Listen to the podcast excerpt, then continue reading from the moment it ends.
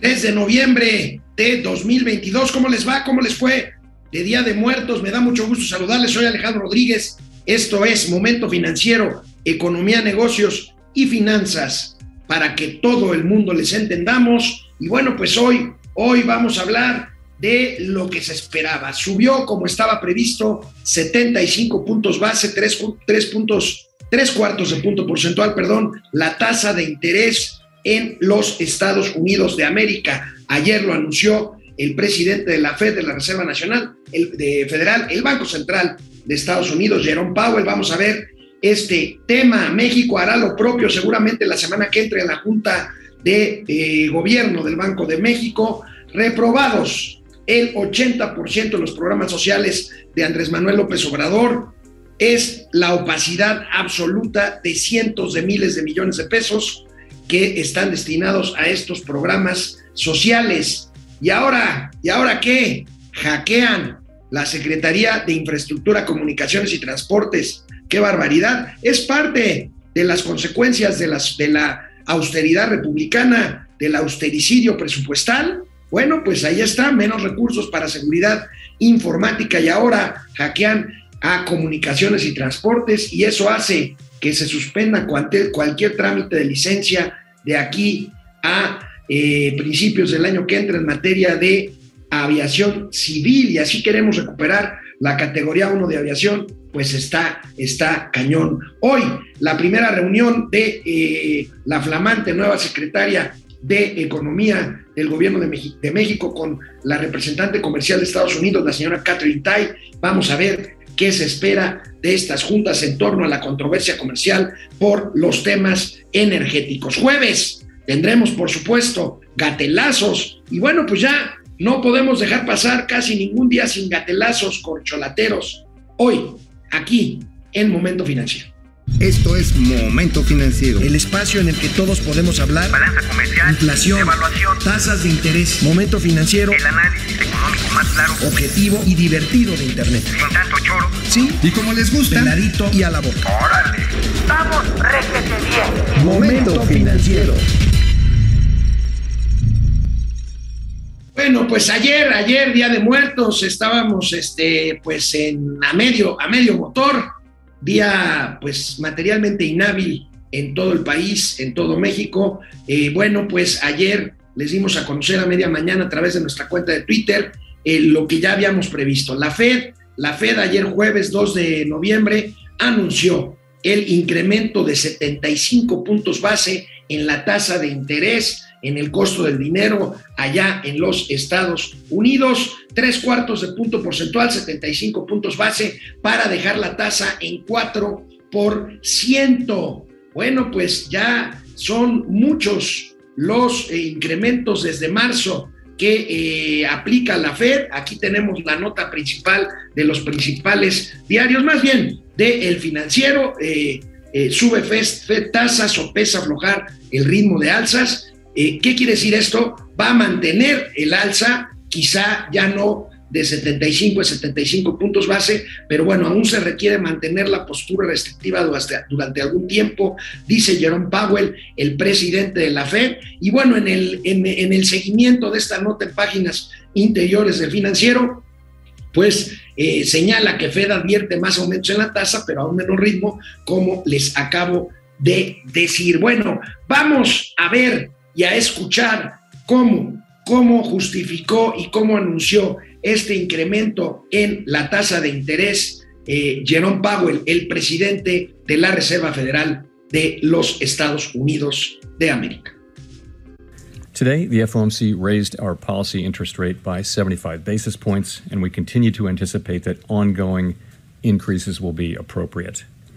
We are moving our policy stance purposefully to a level that will be sufficiently restrictive to return inflation to 2%.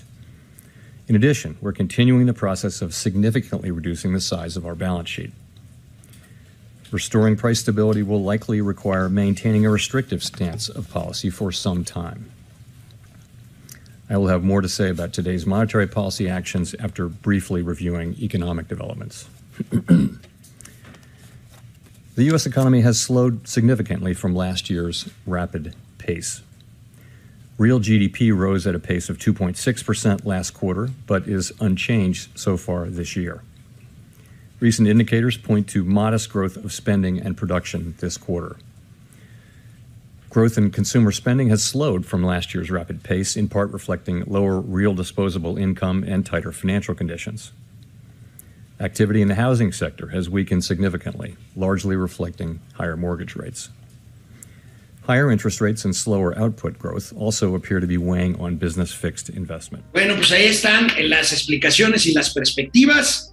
Ha disminuido la actividad de Estados Unidos, pero todavía se prevé eh, que tiene que eh, disminuir más, que habrá de disminuir más, pero sobre todo la inflación. La inflación es el objetivo de subir la tasa de interés y bueno, pues todavía la inflación está muy por arriba, muy por arriba del objetivo de 2% del eh, eh, Banco Central Americano. Desde marzo, la tasa de interés en Estados Unidos acumula, fíjense, 375 puntos base, o sea, 3.75% en este país, en nuestro país vecino, la inflación ya empezó a bajar, pero todavía falta. Vamos a ver la gráfica para ilustrar lo que les estoy diciendo. Ahí tenemos la tasa, pues viene este brinco en este año hasta 4% y la inflación que ahí viene un poquito debajo, pero todavía está en 8.2%, eh, llegó a estar a 9%, pero bueno,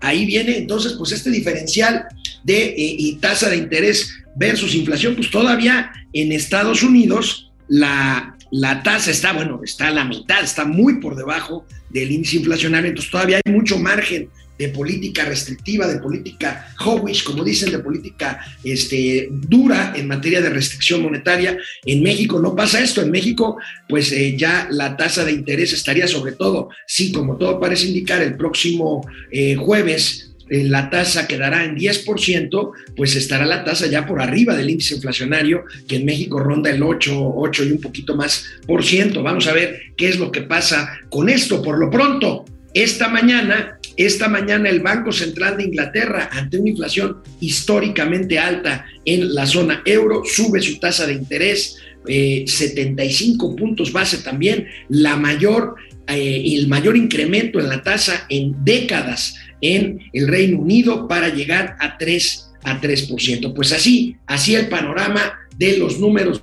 de inflación y tasas de interés. Vamos a ver, vamos a ver ¿Qué pasa? Seguramente, eh, pues el dilema en el Banco de México va a empezar a despertarse. Yo creo que es un hecho que se seguirá el camino de la Fed la próxima semana, que bajarán, eh, que subirán otros 75 eh, puntos base la tasa de interés en México llegará hasta a 10% y a partir de diciembre o hasta enero, pues ahí vendrán las discusiones de qué tanto aflojan esta restricción monetaria a la economía mexicana en el banco, en el Banco Central. Vamos a ver, vamos a ver, será muy interesante ver qué sentido de voto tiene Gerardo Esquivel, que ha sido, pues, eh, en sus declaraciones disidente al, consenso de seguir incrementando la tasa o de seguir el camino de la Reserva Federal Americana. Va a ser muy interesante ver. Yo creo que es un hecho, insisto, que la tasa la próxima semana estaremos anunciando que llega a 10 puntos porcentuales en,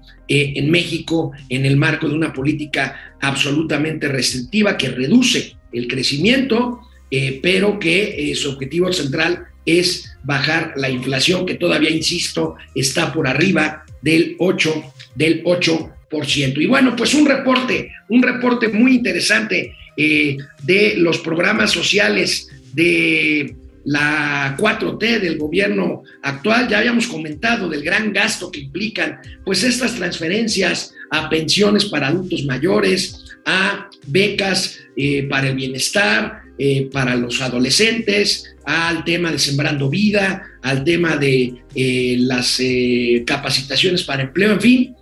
Bueno, además de caras y opacas, pues están pésimamente calificadas interesante el resultado de una medición de la organización civil llamada Gestión Social y Cooperación, citada hoy por el periódico Reforma, en donde vemos claramente que en materia de desempeño de la aplicación de recursos, y desempeño son recursos públicos, estoy hablando de que como son recursos públicos, se sepa, se sepa la rentabilidad no, no rentabilidad entendida como utilidad en términos financieros o en términos empresariales, no, sino si de veras está llegando a donde debe de llegar. Reprueban 8 de 10 programas de la 4T presenta índice de desempeño en la aplicación de recursos, se revisan con lupa y se destaca, según esta organización, por altos niveles de opacidad. Ahí está, ahí tenemos óptimo de los 18 opacos, solamente, bueno, clasificaron 80 programas sociales en algunos de seis niveles de desempeño. 18 reprueban. Y de estos 80, eh, pues 6, apenas 6 están en un nivel óptimo, alto potencial 4, mejorable 3, escasa eh, eh, eficiencia está 27 eh, puntos, dispersión 22 puntos y opaco 18, 18 programas más bien. Son, estamos hablando de atención a la salud, estamos hablando de ISTE, estamos hablando de programas del CONACIT, de la Secretaría de Salud, estamos hablando de eh, trabajo y Previsión Social, programa de apoyo al empleo, estamos hablando del programa de la vivienda social, estamos hablando del seguro de vida para eh, jefes de familia o jefas de familia, estamos hablando de las universidades del bienestar y bueno, pues estamos hablando de una serie de programas por ahí, ya me dieron el, el, pitazo de que pronto habrá un escándalo porque en uno de estos programas, pues los recursos simplemente, muchos de ellos no se entregan a los beneficiarios y se, simula que se entregan a personas que pues simplemente puede ser que ya incluso ya no existan, ya hayan muerto o simplemente no se trate de las personas a las que se supone que se les están que se les están entregando. Y bueno, ¿y saben quiénes son los menos atendidos por estos programas que tanto presume la 4T y, primero los pobres y el bienestar y todos felices y todo? Los niños, ¿Será acaso, será acaso, amigos y amigas de Momento Financiero, será acaso porque los niños no votan? Ahí se las dejo. Cae 16% el presupuesto destinado a la niñez y ahí tenemos, destinan pocos recursos a atender delitos contra el sector. Eh, bueno, un dato, eh, hay un gran porcentaje de asesinatos de estos 135 mil homicidios dolosos que lleva este gobierno, 132 mil, eh, muchos son de jóvenes y aún de niños. Bueno, ahí tenemos a la baja los recursos destinados a programas focalizados contra eh, más bien a favor de la niñez. Y bueno, pues es desgraciadamente un tema, un tema que hay que señalar, que hay que pues subrayar, porque bueno, pues decía mi abuelita, piensa mal y acertarás, piensa mal y acertarás.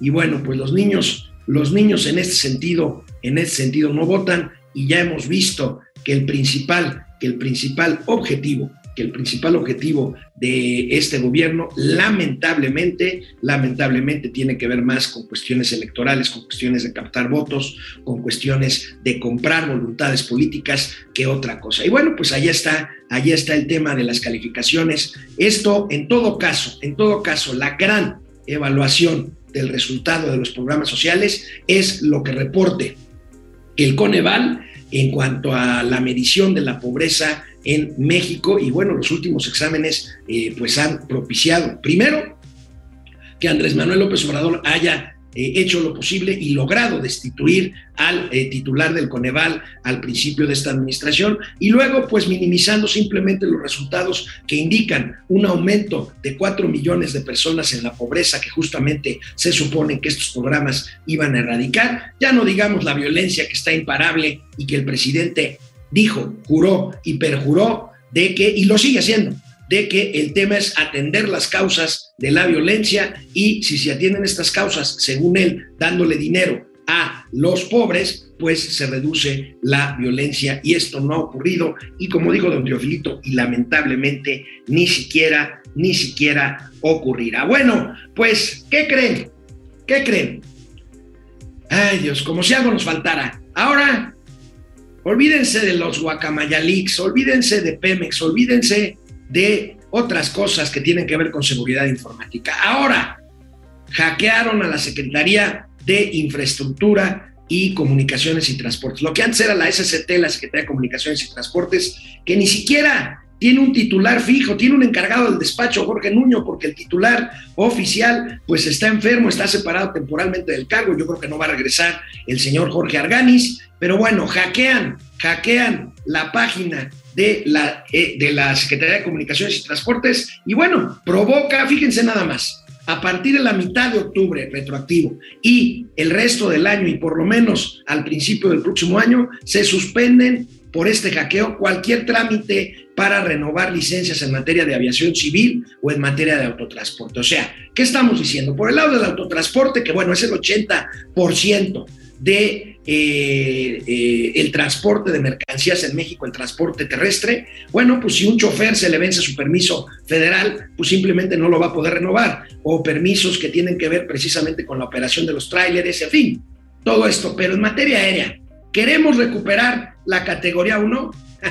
Olvídenlo, bueno, ya con este hackeo se supone que ya ahorita y el resto del año, si un piloto o un sobrecargo o un operador de tierra o un especialista en control aéreo vence su licencia, pues simplemente no va a poder renovarla. ¿Por qué? Porque están suspendidos los trámites por este, por este hackeo. Imagínense, imagínense ustedes nada más si de por sí estamos en medio de una revisión para recuperar, según esto, a principios, en los primeros cuatro o cinco meses del año que entra, la categoría 1 de seguridad aérea por parte de Estados Unidos, pues se ve difícil, se ve lejos que esto pueda suceder con esto que está pasando ahora con los servidores, con la información, con las computadoras de la Secretaría de Infraestructura y Comunicaciones y Transportes. Y por si esto, por si esto fuera poco, bueno, pues Ay Dios, Volaris, Volaris está cancelando vuelos, tiene que ver con la disminución. ¿Se acuerdan que anunciamos aquí que la autoridad aeronáutica suspendió, suspendió permisos, eh, más bien, suspendió slots, slots que son los horarios de despegue y aterrizaje en el aeropuerto capitalino, que para mejorar el tráfico? No, la intención es llevar tráfico a Santa Fantasía. Bueno, pues mientras son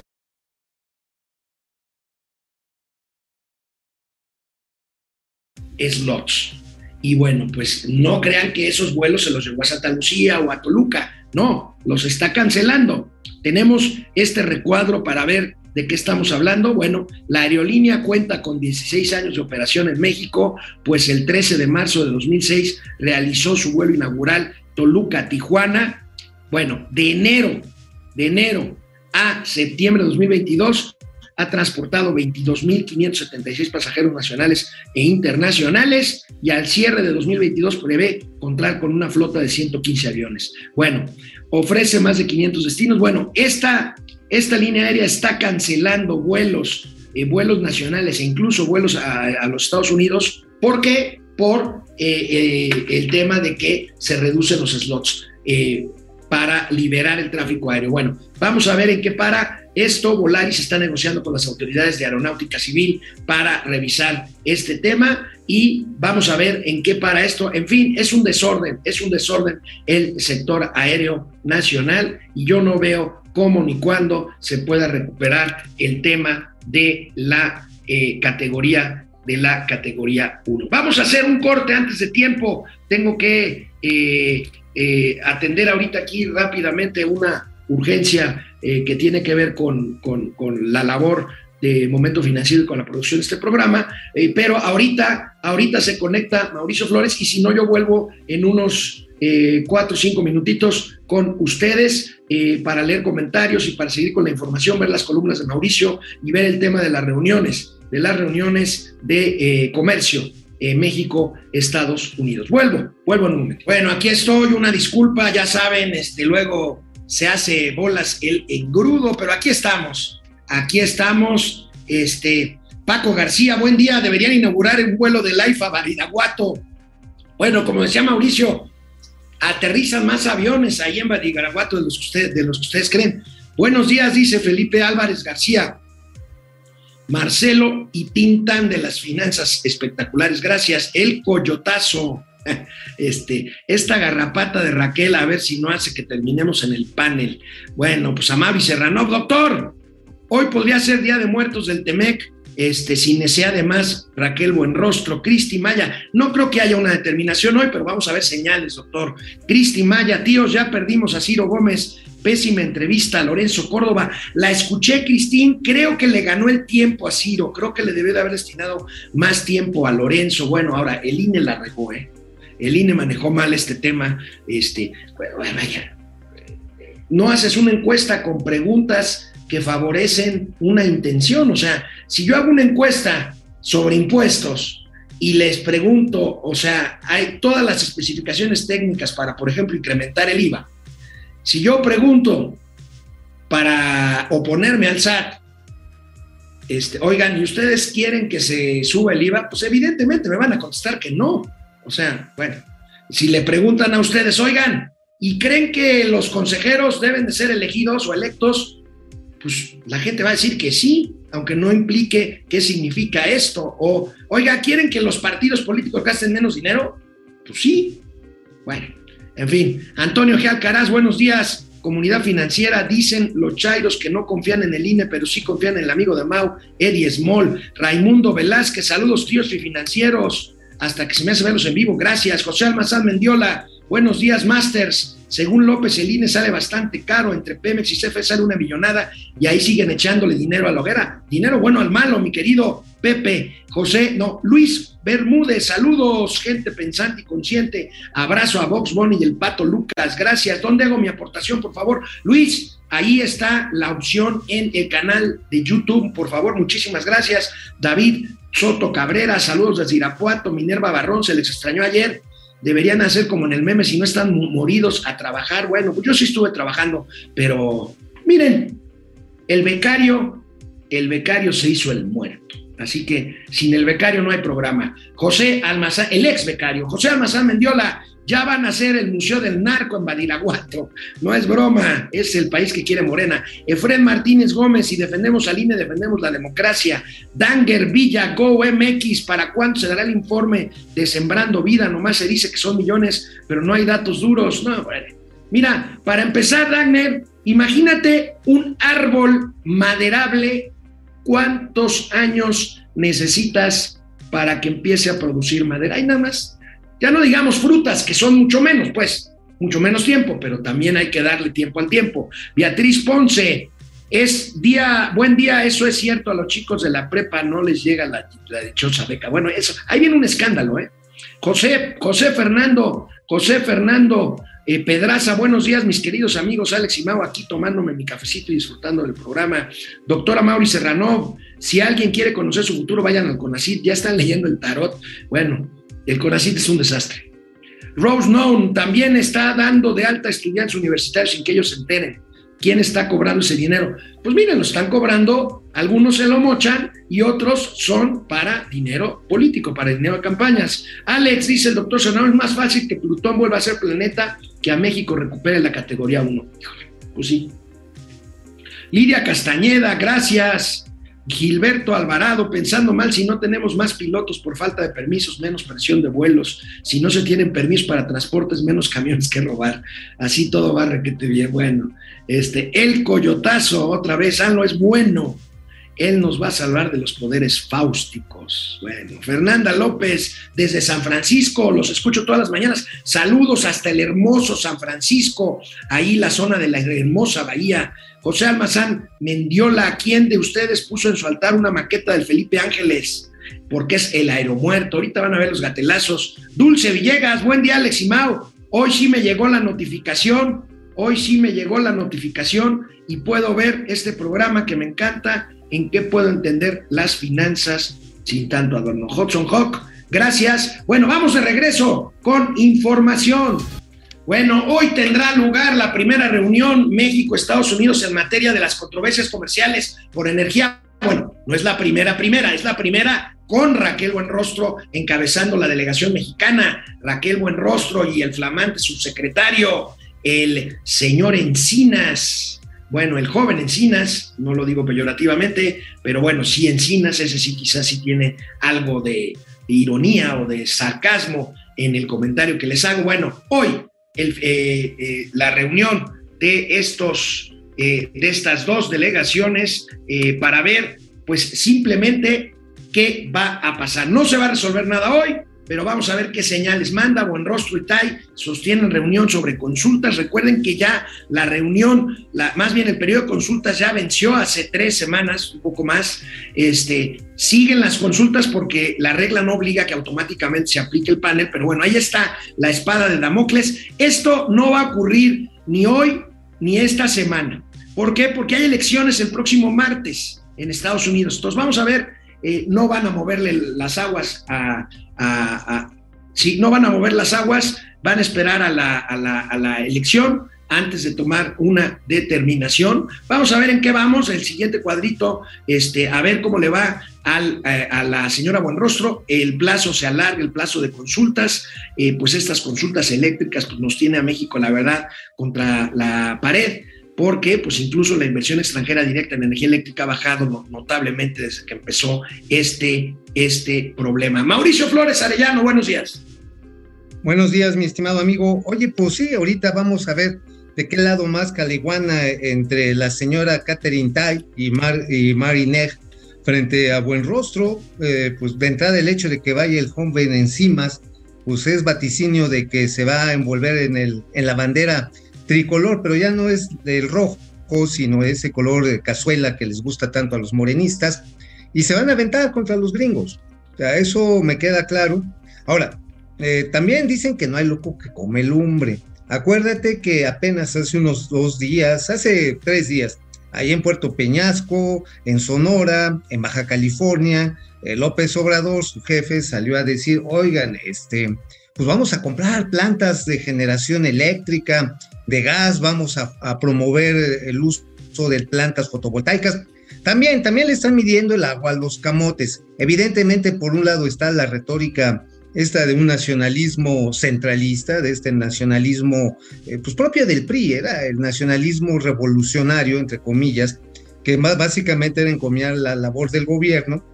Y por otro lado está lo que tienes que hacer frente a los Estados Unidos en materia del TEMEC. Si no tienes una dotación de energía verde que pueda sustentar procesos manufactureros que están llegando afortunadamente de Asia con energía que no pueda ser sancionada con aranceles o sanciones comerciales específicas por usar combustibles que dejen una alta huella de carbón, pues va a estar carbón. Simple y sencillamente, mejor se brincan a otro lado, se van a Costa Rica, se van a Panamá y ahí les dejamos su changarro. Así que, este, pues la señora Buenrostro tiene un paquetote, ¿eh? tiene que ser más pragmática que ideológica, si no queremos que nos cargue la, la trampa. Vamos a ver, vamos a ver qué pasa, amigo. Hoy, hoy empecé tus columnas. Primero puse la Independiente porque traes un tema que tiene que ver con las cifras macroeconómicas y con las expectativas que hemos estado hablando en los últimos días, pues por inflación, por tasas de interés, por indicadores anticipados de crecimiento económico, porque ya los chairos celebran que México ya está del otro lado, estamos creciendo 4%, es una maravilla, el presidente es un as, es mister increíble, este, bueno, bueno, bueno, ¿qué traes en el se están haciendo unas chaquetas mentales que se van a, les va a salir pelos en las manos, ¿no? Y en la cabeza más. Este, porque la verdad, amigo, como tú lo mencionabas en el caso de, la calumnia del Independiente, están muy puestos. De hecho, fíjate que ahí recomiendo el podcast que hace el análisis que hace Banorte, el grupo financiero Banorte, su jefe eh, economista en jefe, el señor Padilla, pues deja las cosas muy en claro. Sí, ahorita en este momento hay impulsos, pero son impulsos que viene nuestro principal socio comercial, exportaciones y remesas. Y como viene ahí la cuestión este, pues de que los gringos, digo, después de lo que comentaste del aumento de la tasa de interés, pues es un hecho que va a haber recesión. No sabemos si va a ser así de este tamaño o va a ser de este tamaño o nada más va a ser así, pero así de gruesa. Todavía no lo sabemos. Entonces, en esa medida, si no sabemos cómo van a estar las cosas, evidentemente lo que va a generar es que se van a enviar menos remesas, esto ya lo está advirtiendo BBV Research, y también va a haber una, pues un alentamiento de ciertas exportaciones, que no de todas. Ello, por supuesto, va a disminuir la capacidad de consumo, que es lo que ha desatado este, pues este, eh, digamos, positivo verano, en que las familias tuvieron más billetito, tuvieron más dinero, unos salieron más de viaje, otros pudieron renovar ciertos equipos domésticos y eso le dio este airecito a la economía. Pero bueno, en la razón de México, en la razón de México, amigo, porque pues después de que sueltan las campanas y nos dicen, sí, no, a toda madre, ya le hicimos, bueno, hasta Eddie Small sale a decir que ya la hicimos, este, ¿cómo se llama? Fernanda Tapia, este, sale a decir, este, no, sí, ya, la 4T, o sea, ya de repente todos están con la pinche matraca, bueno, hasta Abraham Mendieta, este, bueno, hasta, hasta el imbañable se fue a comprar al City Market, cabrón, hasta el imbañable se fue porque ya hay lana, pero bueno, ¿qué tenemos ahí en, en la sin razón de México? Échenla por ahí. Pues es una, el caso de una empresa eh, que finalmente pues está haciendo su lucha, Megacable, pero está haciendo una lucha pues este que va a la ruina, ¿eh? Que va a la ruina porque está tratando de comerle mercados a otros operadores como Total Play, Easy, al mismísimo ingeniero Slim con los servicios de internet. Megacable es una empresa basada, porque nació allá en Guadalajara, en Jalisco, y por eso mencionamos que el caso específico es como una tragedia griega, pero vaquera, o sea, con sombrero, con botas piteadas, con chaleco, y si no, nosotros sí podemos, chingas su madre pinche Troya, este, ahorita nos echamos al pinche Héctor, a Héctor Slim, no, pues les está saliendo el tiro por la culata.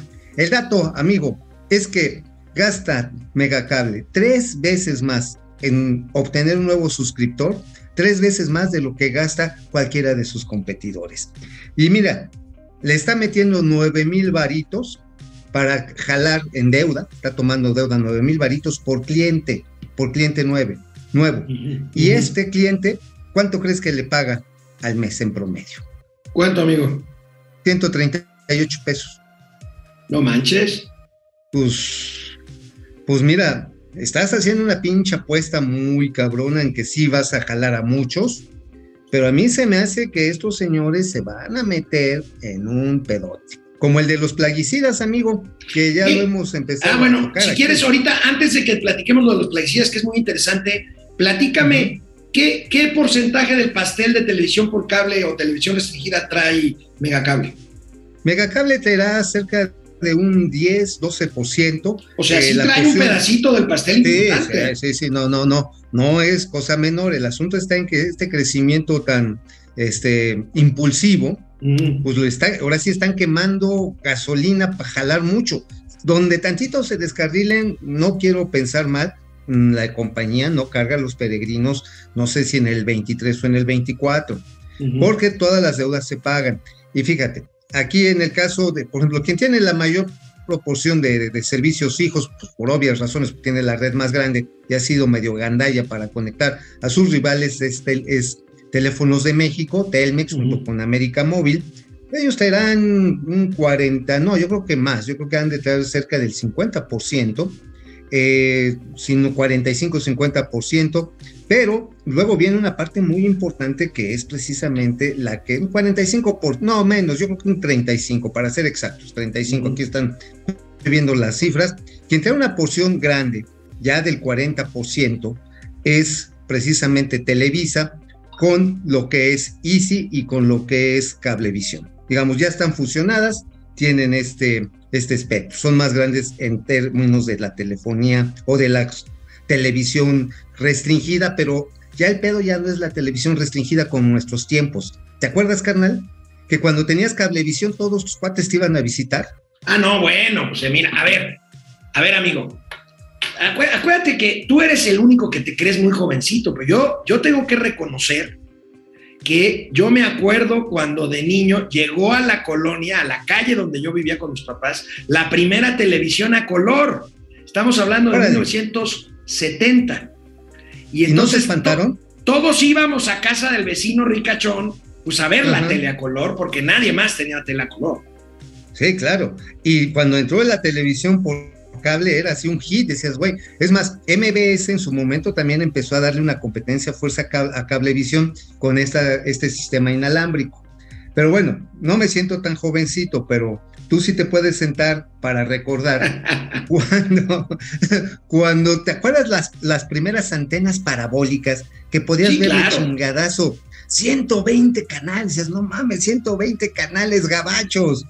Ajá. Y, y- y ahí, y, ahí, y ahí sí todo el mundo lo pensábamos, pero nadie decía públicamente que quien tenía antena parabólica era un machuchón fifi.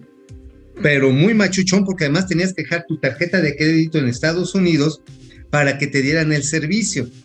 Pero bueno, mira, hoy ya con el streaming, con los over the top, todas las aplicaciones, te aburres de ver cuánta chingadera te ofrecen, que si Paramount, MGM, Prime Video, Disney, este, Netflix. O sea, ya es una pinche oferta que muchas veces lo más cómodo es mantener la tele apagada.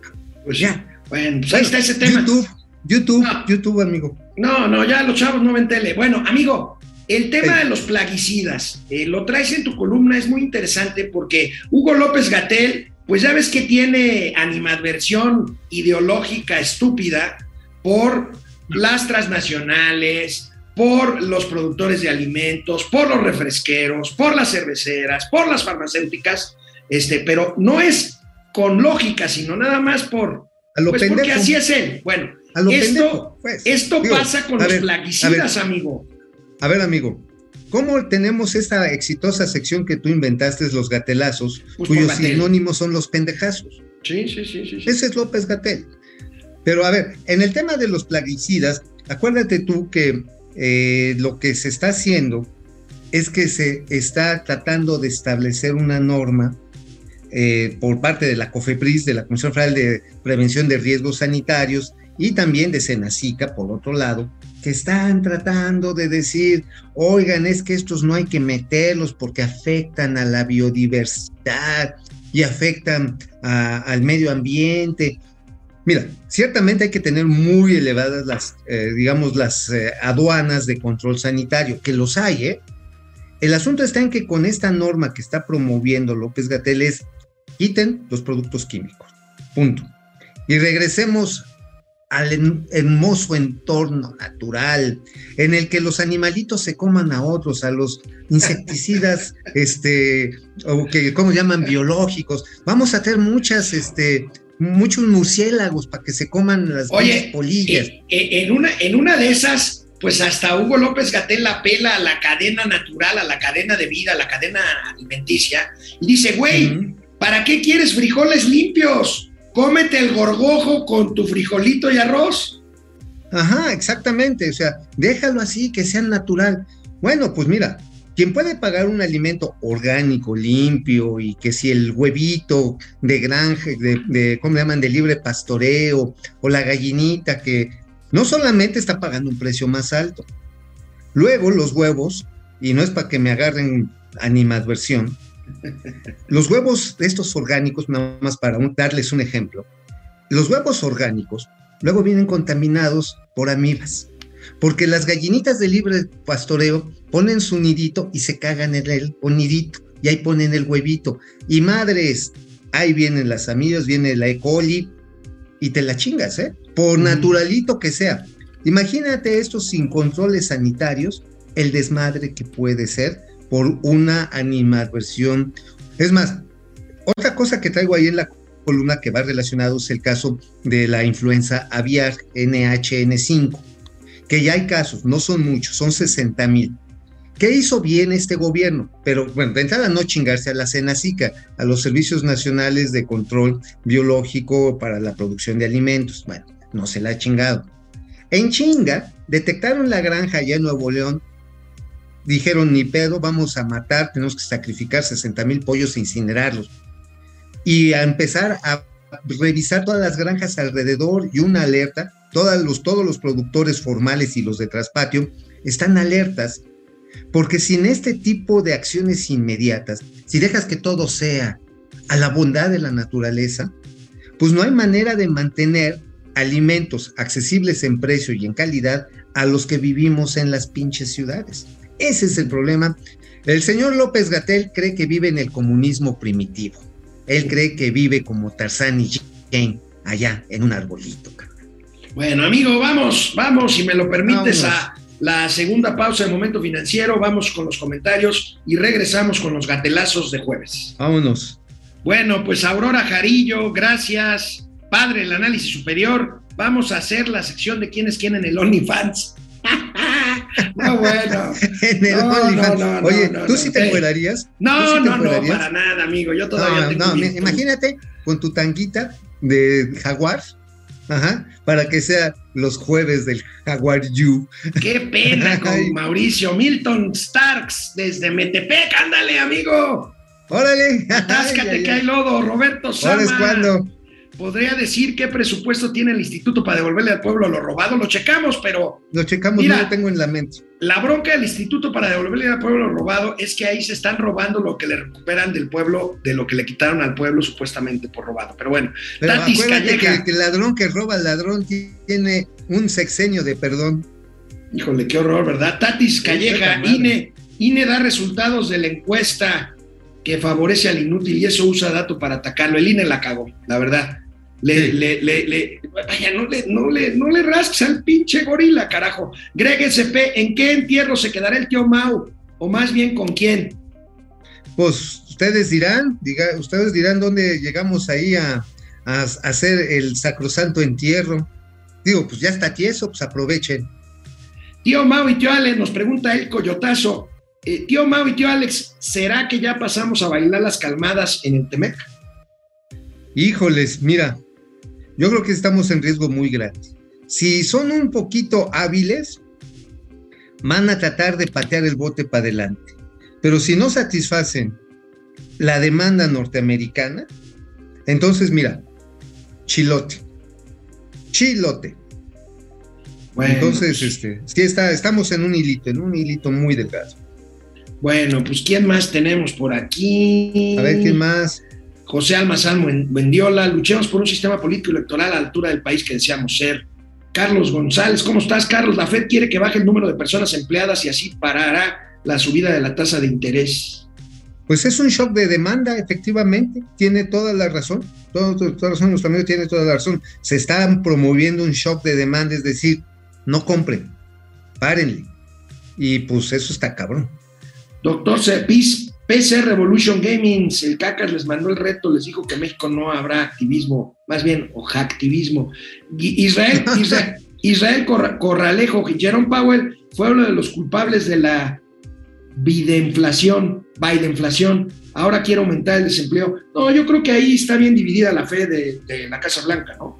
Sí, totalmente. Digo, la Fed es, eh, ahora sí que la Reserva eh, de los Estados Unidos actúa con mucha independencia del gobierno federal. Es más, para Biden es una mala noticia Sí, claro. que suban las tasas de interés, porque está a días de las pinches elecciones y no hay otro tema que traiga a los electores de aquel, de aquel país más jodidos ahorita que el tema de los precios. José Luis Flores Mariano, gracias. Si Estados Unidos quita el embargo a Cuba, no se lo va a quitar, a ver si lo acepta. De hecho, ese embargo es ya medio mito, o sea, sí hay un embargo, sí hay, pero, pero vaya, Estados Unidos y Cuba han intercambiado dinero, bienes, servicios y muchas cosas en estos 60 años, aunque nos digan lo contrario. Bueno, pues la verdad sí, digo, ¿cuál es el país que tiene más comercio cu- Cuba con, en el mundo? Los Estados Unidos. Hay mercancías que están restringidas, claro, porque no le van a dar flores a los marranos. Me refiero, no le van a dar recursos militares o tecnológicos a una dictadura asquerosa y que reprime a su pueblo. Bueno, pues ahí está, ahí está el tema. Vamos a ver quién más. Luis Alberto Castro, Jacob Frías, Juan Antonio Ángel Serra, Depredador. Mercenario, ¿cómo está? Depre. Depredador Mercenario ya se empezó a decepcionar. Dice que ya no ha visto las camionetas de la bienestar. Pues ya no va a haber gas, Depredador. Que, que este, pero iba a haber gas, ¿no? Pues se supone que sí. Joaquín Ruiz, las TV a color se rentaban, ¿es cierto, Joaquín? Mi Sí, papá claro. la llevaba a casa por un fin de semana y éramos felices. Héctor Carvajal, gracias. Carlos González, Fidel Reyes, doctor Serranov dice: Otra cosa, tío Mau, que traes en la columna es a Alex. El que entendió, entendió. Ok, está bien. Está muy ay, bien. papá. Bueno, vámonos con los gatelazos. Bueno, amigo, vámonos con los gatelazos. Los gatelazos de hoy. Oye, aquí te tengo la prueba de que el secretario de Gobernación, Adán Augusto López, tenía razón, amigo. Ah, chinga. ¿Cómo? Los- ¿Mi vampiro tabasqueño? A ver. Los, los tabasqueños son más listos que los regios. Este video me lo mandaste tú. Se volcó, se volcó un tráiler de cerveza allá en Tabasco y mira lo que pasó, pues sí son más listos. No, son bien vivarachos, hijos de la chingada. A ver.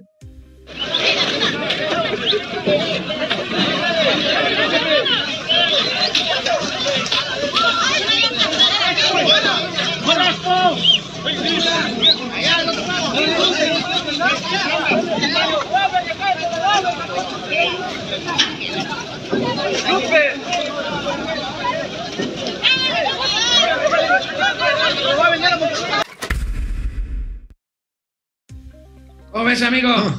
No, pues qué bonito es el pueblo sabio, el pueblo honesto, el pueblo que vota por la cuarta transformación, respetuoso de las normas, respetuoso de las cosas ajenas, bien solidarios con los accidentados. No, no, no, no. El presidente López Obrador no se ha equivocado y menos nuestro vampiro tabasqueño, chinga. La, la verdad, debemos estar orgullosos de este tipo de ataques a los malditos neoliberales. Bueno, oye amigo, perdóname, pero tú que te llevas bien con el general, con mi general Pastor, el director del Chaifa, diles, diles que no se ¿Qué? disparen al pie o que corran a su A manager ¿Por qué? ¿Por qué? o a su, ¿Por o a su A comunicador. Ve ¿Qué el, tweet que, ve el tweet que subieron el Día de Muertos, amigo. Están viendo que el Chaifa es, le dicen el aeromuerto. Y suben este tweet de Día de Muertos, cab- diles que no mamellen. Yo creo que calladitos se veían más bonitos, ¿no? Bueno, pues puta, y ahí con toda la torre de control, ofrenda, o sea, no manches, yo cuando lo vi dije, no puede ser. Sí, no, sí estuvo, sí estuvo muy pendejo eso, amigo. Pero oye, este, ayer que no tuvimos el programa, yo sí tuve columnas y hablé, hablaba de la resurrección, pero nada más tantito del AIFA. O sea, porque trae, nada más rápidamente para ilustrar esto del aeromuerto. Sí, incrementó prácticamente es, 35% sus operaciones de un mes, 65% el número de pasajeros transportados en octubre respecto a septiembre. Está chingón. Pero el asunto está en que en promedio ha movilizado algo así como diarios desde que se inauguró a la fecha 2.153 pasajeros, lo cual representa pues menos de, pues este, pues por ahí como del 1.5% de los que mueve todos los días el ICM. Bueno, todavía, todavía es aeromuerto, entonces, todavía es Todavía aeromuerto. Sí, no, todavía Bueno. no resuelve el problema del espacio aéreo de la Ciudad de México. Bueno, Ese amigo, oye, Ey. agarraron al changoleo Noroña en un supermercado fifí. A ver, ¿qué andaba haciendo ahí? Estaba el en el, en el, ¿cómo se llama el supermercado fifí? En, en el, Ah, en el City Market. el City Market, que es super fifí, Ah, güey. No, bueno, yo sí voy, yo sí voy, perdón. No, bueno. Discúlpenme, sobrinos, yo sí a huevo sí voy. Eh, Digo, nada más a darme la pinche vuelta porque está bien caro, pero. Pero aquí pues el voy. pinche changoleón, aquí vemos al changoleón. A ver, Chango León, suéltate. A ver, nosotros también. ¿Qué está haciendo en City Market? Díganos, platíquenos. Platíquenos. Díganos. Sí. Sí, exactamente. Sí, exactamente. Todos tenemos derecho. Todos. Todos tenemos derecho. Hola, señora. ¿Sí? Yo no soy hipócrita como usted. Sí, sí, sí. Oye, ¿Cómo ves, amigo, amigo? po- pobre changoleón, ¿eh? Donde se para le llueven jitomatazos, guayabas, le llueve de, le tupen. Pero ¿sabes qué es lo que le tupen? La hipocresía. Eso es lo que le mira, es lo que les petan ver. en, en la cara. Es que aquí no criticamos que vayan a la Fórmula 1 o que vayan al City Market, sino que por un lado digan, oigan, esos machuchones malditos y el pueblo, y vive el pueblo, y, y cómo es posible que, que, que, que el capitalismo, privilegiados, pinches privilegiados, privilegiados. No queremos privilegiados, diría la, la señora del agüehuete reseco, ¿no? Bueno, pues ahí está, amigo, ahí está. Eh, pero e- eso es lo que se les echa en cara, porque mientras dicen todos no, con un pinche par de zapatos, frijolitos, su arrocito, ganando poquito, con su economía trapiche y moral, vamos, ustedes son felices. Y ellos, en cambio, van y quieren vivir como ricos. O sea, no mamen. Bueno, amigo, corcholatos, ga- corcholetazos gateleros, no, gatelazos corcholateros. Plateros. Aquí tenemos a Viene. Marcelo Ebrard, amigo, que se ver. sentó, se sentó en un trono de fierro. ¡Ay! ¡Oh, uy! ¡Mi rey! Oye, por esa la alegría, ¿verdad? Yo creo que sí lo sintió, sintió el fierro muy cerca. Bueno, no, no, no muy cerca. Estuvo sobre el mismísimo fierro. Y mira, además, rodeado de puñales, lo cual para él debe de ser especialmente, eh, ¿cómo decirte?, estimulante. Siente el power, siente Bueno. el cuchillo, Oye, Siente. amigo, el- siente el mango de la espada, güey. pero hasta adentro. Oye, amigo, este, bueno, otra vez, no te mueras internet. Ver, Otro Dios, gatelazo corcholatero. Mira nada más este meme sobre la visita de Adán Augusto a Monterrey, güey. Con Samuelito García. No tiene madre esto. No, no, no, esta es una maravilla. ¿A quién le debemos esta joya? Ahora sí, el abuelo Monster y Eddie Monster. O sea, pero, pero es así una copia idéntica, nada más que, pues creo que se veía más joven eh, el, el abuelo, ¿no? Ahí Monster que, que, este, que, que el, vampiro tabasqueño, ¿no? Qué maravilla, ¿no, amigo? ¿Quién ¿Cómo lo ves hizo? esto? ¿Quién lo hizo? Hay que darle crédito. ese Hay que darle creador crédito, hay que buscarlo, se lo encargamos allá al, al- al- al buen Davo para mañana darle crédito. Y bueno, amigo, vámonos ya, Sí. vámonos ya. Hablando de Samuel García, el gobernador, él solito le mete el pie a su esposa, fosfo, fosfo, fosfo. fosfo. Él solito balconea a su esposa, mira, le Ah, hace, put. le hace una pregunta así a bocajarro y pues pobrecita Mariana, no le fue nada bien. A ver, cágala, Samuel, nuevamente. extras. 7 por 6. 80, 56. Ay, Dios. Nada más. 56. No, la verdad es que es nada más, nada más ese juicio, 56 mil millones. Y luego, segundo factor. 7 por 6, 56, y lo peor es que se la dio por buena y sobre eso hace el cálculo para una inversión para Nuevo León, güey, estamos jodidos. Pues sí, pues a ver, ¿cuántos son 7 por 6? 7, 14, 21, Seis 28, por siete, 35, 42. 42. Ahí lo ves, 42 mil. Ah, no, pero ya, es que a ver, a lo mejor se fue a 56 mil y no 42 mil porque Son los finalmente 14 que sobran, güey. Y, es que y- ese, ese es el moche, hermano. Ese y- es y el multiplícalo moche, por el chinga. número que pensaste, güey. Ese es el moche, carnal. Ahí está, ahí está el rebane, ahí está lo chido. ¿eh? Bueno, ¿O tú crees que, que esa forma de vida se mantiene así con salario mínimo? No, no mames. bueno, amigo, semana corta, ya mañana es viernes, mañana nos vemos para hacer el último momento financiero de esta semana. Así es, amigos. Nos vemos. Nos vemos mañana. Nos vemos. Bye.